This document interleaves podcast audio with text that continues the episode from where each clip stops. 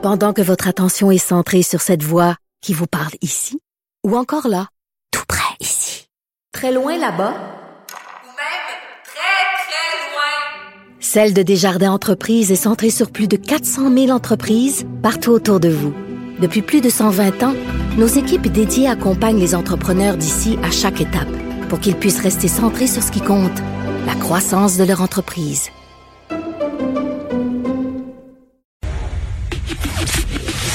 Le commentaire de Danny Saint-Pierre, un chef pas comme les autres.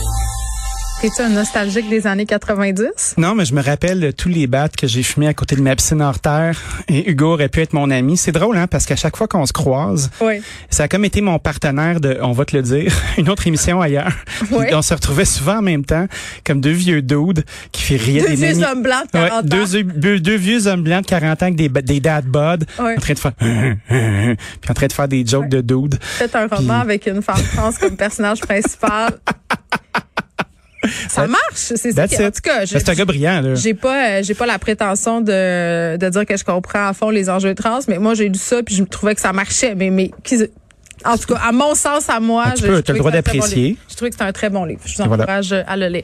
Euh, on se parle du chef du Toqué, Normand Laprise. Euh, Le Toqué, c'est une institution quand même, Oui. euh, même plus montréalaise, canadienne, mondiale. Tout le monde connaît ça. Oui. Euh, Normand Laprise qui a pris la décision de pas rouvrir ses portes avant l'automne. Euh, je pense que ça sera pas le seul à faire ça. Ben, je pense pas. Tu sais, le Toqué, c'est une maison euh, qui est euh, qui est le porte-étendard canadien depuis 25 ans. Je suis jamais allée. OK. Moi, je suis jamais allé au nouveau Toqué. J'ai travaillé pendant trois ans dans le vieux sur Saint-Denis quand Oui. il y avait une vibe un peu grunge, justement, là. Avec un paquet de monde qui sont maintenant des têtes d'affiche de restaurants. Tu sais, c'était des vrai. brigades comme ça à l'époque. Le Toqué, c'est hyper important. Le Toqué, c'est euh, c'est le début de beaucoup de choses dans notre gastronomie. C'est la première fois qu'un qu'un chef québécois s'est comme in- émancipé. En même temps que le Laurie Raphaël à Québec, le Daniel Vizina est tout aussi important. Puis c'est cette maison-là a engendré des gens comme David McMillan, comme euh, Martin Picard, Charles-Antoine Crête, euh, Mehdi Brunet, euh, et une gang de monde qui sont Yann Perrault, euh, Fred Morin, tous des chefs euh, qu'on a vus à la Distasio, des têtes d'affiche depuis longtemps. Puis ça, c'est la maison de Normand Laprise puis de Christine Lamarche qui ont fait C'est ça. un allemand mater. C'est Oui. vraiment ça. C'est euh, c'est l'étape, c'était l'université de la cuisine québécoise à mon avis. C'est l'endroit où tu décidais de de poser tes pieds une dernière fois avant de devenir chef. Moi quand je suis passé là, puis les années que j'ai fait là-bas, après ça immédiatement quand je suis sorti comme euh, comme jeune euh, comme jeune chef, j'avais de la couverture médiatique, tout le monde disait "Oh wow, il y a un ancien du Toqué qui a ouvert quelque chose." C'est hyper important de voir que le Toqué décide de rester fermé parce qu'il a pas confiance au centre-ville, au fait qu'il y ait des touristes, au fait Ben, qu'il soit pas capable de remplir cinq soirs. Peut-on le blâmer? Ben absolument pas. Euh, on regarde aussi toutes les business qu'ils ont. Ils ont deux brasseries une au quartier des spectacles avec un bail qui n'a pas été renouvelé. Fait qu'on sait pas si ça va revenir. Brasserie ça a été la révolution dans le monde de la brasserie. Là, on parle pas de la brasserie euh, je suis à la broche avec deux t'as-tu des tortillons, tu sais, mais une brasserie à la française, tu sais. Se dit, moi j'adore les tortillons, là. Moi On aussi. se comprend. Là, viens jamais parler contre les tortillas Euh, suis pas en train de parler contre les tortillons. C'est, c'est Des biscuits soda puis de la langue dans le vinaigre. tu sais, oh, genre, des œufs dans le vinaigre, la Ben oui. langue de porc. Et euh, dans le temps, à Québec, dans Limoilou, à la brasserie où travaillait mon grand-père, That's c'était egg roll trempé dans moutarde baseball. OK, mais ça c'est merveilleux. Et j'ai gardé cette habitude encore aujourd'hui, même si je fréquentais zéro la brasserie de mon grand-père. On s'entend, il avait trois ans, même que je pense que j'étais même pas née quand il a arrêté pas de travailler là.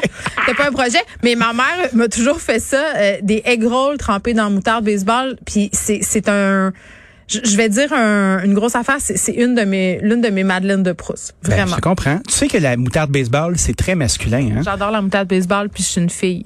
That's it. Mais la moutarde baseball puis la taverne, je trouve que ça fit. Tu me dis, gros, moi je te file, j'adore ça. Avoue que ça va ensemble. Ben, ça va super ça. bien ensemble. Fait que on prend bien note, puis entre-temps, la gastronomie euh, continue de pas continuer au Toqué. Là, on fait pas des gros au euh, toqué, puis on n'a pas beaucoup de moutarde baseball, mais Euh, tu sais quoi, il y a déjà eu de la moutarde baseball euh, quand Charles-Antoine était chef de cuisine. Charles-Antoine, qui est maintenant le chef euh, du, du Montréal Plaza.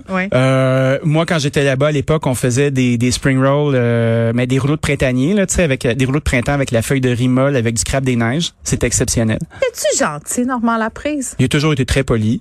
Euh, c'est, je crois que il tenait une maison. Tu sais, avec mon recul d'entrepreneur, Oui. euh, tu sais, être un chef propriétaire, c'est pas juste être en cuisine, c'est tout faire. Tu sais, il y a Madame Lamarche aussi qui était à l'avant, c'était un duo de feu. Euh, il était à New York à l'époque où moi je travaillais au Toqué, fait qu'il faisait les deux villes. Il y avait un, euh, il y avait un restaurant là-bas euh, où il était chef, où il y avait eu trois étoiles dans le New York Times en commençant. C'était la star des stars de la cuisine canadienne. Puis aujourd'hui, ben, ce l'est toujours, tu sais, avec les chefs puis tout ça. Puis de voir que cette maison-là décide de prendre un pas de recul puis dire, OK, on va, on va rouvrir euh, la brasserie thé euh, au 10-30. On va rouvrir le Burger Thé euh, au, euh, au Time Out Market. On va repartir le Beaumont avant de repartir le Toqué. Ça en dit très, très long sur l'état des lieux de la gastronomie québécoise en ce moment. Puis bon, évidemment, les coûts liés à la réouverture. Faut que Ben. j'arrête de dire réouverture à la réouverture d'établissement. Euh, ils sont nombreux. Puis, sais, tantôt. Ils euh, sont rouverts. Oui, là, je, Je plus je sais plus quoi dire. Moi, je peux- j'ai même plus le goût de le dire, ce mot-là. on, on le dit J'ai peur. J'ai, euh, je t'ai entendu tantôt avoir une conversation. euh, là, je révèle des secrets de ta vie privée, mais je t'ai entendu avoir une conversation avec ce qui semblait être quelqu'un avec qui tu, travaillais. Puis je t'ai Ouais, entendu Pierre dire- Thibault. Oui, ben c'est ça. Puis je t'ai entendu dire quelque chose que j'ai trouvé fondamental et important, puis je veux le répéter, c'est Oui. que en restauration, il faut que tu gères des humains.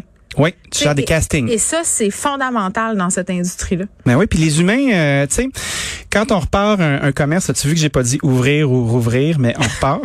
Je Euh, te félicite pour ça. merci, euh, je dévie. Moi, je suis dans l'évitement de ce mot-là en ce moment.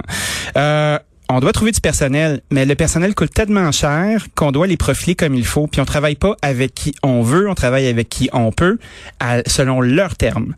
Donc, OK, il t'es faut- rendu là, là. on est rendu là. On est vraiment rendu là. Puis de plus en plus, ça va s'intensifier. Puis les gens sont des agents libres. Parce ils se baladent. ou à cause d'une génération euh, différente? J'ai de la difficulté, moi, à qualifier une génération parce que les gens qui viennent chez nous puis qui connectent avec la façon dont je travaille, dont nos maisons se comportent, ils sont là. Peu importe l'âge où ils ont, qu'ils ont, ils ont envie de bien travailler, ils ont envie d'avoir du fun, ils ont envie d'être respectés, ils ont envie d'être payés euh, honorablement, ils ont envie d'avoir une vie chez nous. David, Da- Danny prend des CV, là. Envoyez ça à Ouais, sérieusement, oui. Nous, on, on veut juste prendre soin des gens, monter des équipes, les garder. Tu sais, la restauration, c'est une grosse famille, hein. Parce que ça coûte cher remonter des équipes. C'est aussi ça. c'est coûteux. Puis après ça, ben des fois, on se retrouve avec un candidat qu'on a profilé pour faire quelque chose, puis c'est un peu ça que tu as intercepté comme conversation.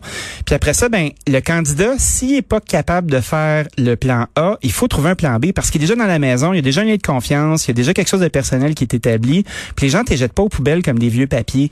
Tu dois trouver des façons de faire différemment, trouver la façon dont ça, dont ça résonne parce que non seulement on n'a pas le choix, mais je pense que le métier est rendu là c'est à nous comme entrepreneurs d'être capables de d'être de bons gestionnaires puis d'utiliser convenablement les humains qu'on va engager. Donc, pourquoi on choisit de rester fermé, de pas profiter là, de cette euh, alcôve terrassienne?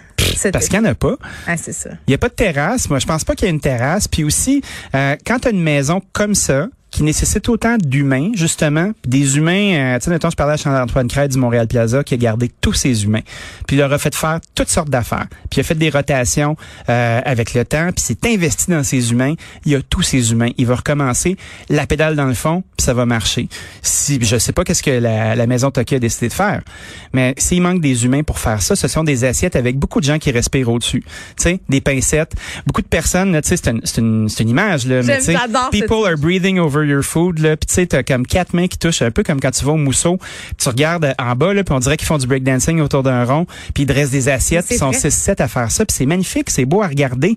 Mais tu sais ça prend des mains en masse. Puis ces mains là ben plus tu ajoutes des mains sur un chiffre d'affaires que tu contrôles pas Hmm. plus tu dois diviser la part salaire donc c'est des mains qui viennent par passion ce sont des stagiaires à un moment donné il faut que tu payes le monde C'est la PCRE. As-tu quelque chose à voir là-dedans? ben, je pense que oui. Mais tant qu'on n'aura pas une façon euh, convenable d'organiser le temps de nos humains pour les payer comme il faut, puis d'avoir les moyens de les payer comme il faut, ça va être très difficile. Donc là, on va embarquer dans une ère où il va y avoir un gros vide qui va se faire. Il y a des maisons qui vont tomber parce qu'on pourra pas être capable de faire matin, midi, soir. Il y a des gens qui vont devoir laisser tomber certains services. Puis ça, on se reparlera de ça une autre fois parce que le temps file. Oui, puis on ira euh, manger ensemble euh, au Toki avec nos conjoints, peut-être quand ça sera. Oh! Le mot conjoint, j'ai vraiment ça, c'est lettre. Avec les Ben moi, personnes qui partagent nos vies. En tout cas, ce monde-là, là, J'inviterai mon amoureuse. Est-ce que je peux? Exactement. Bye! Bye.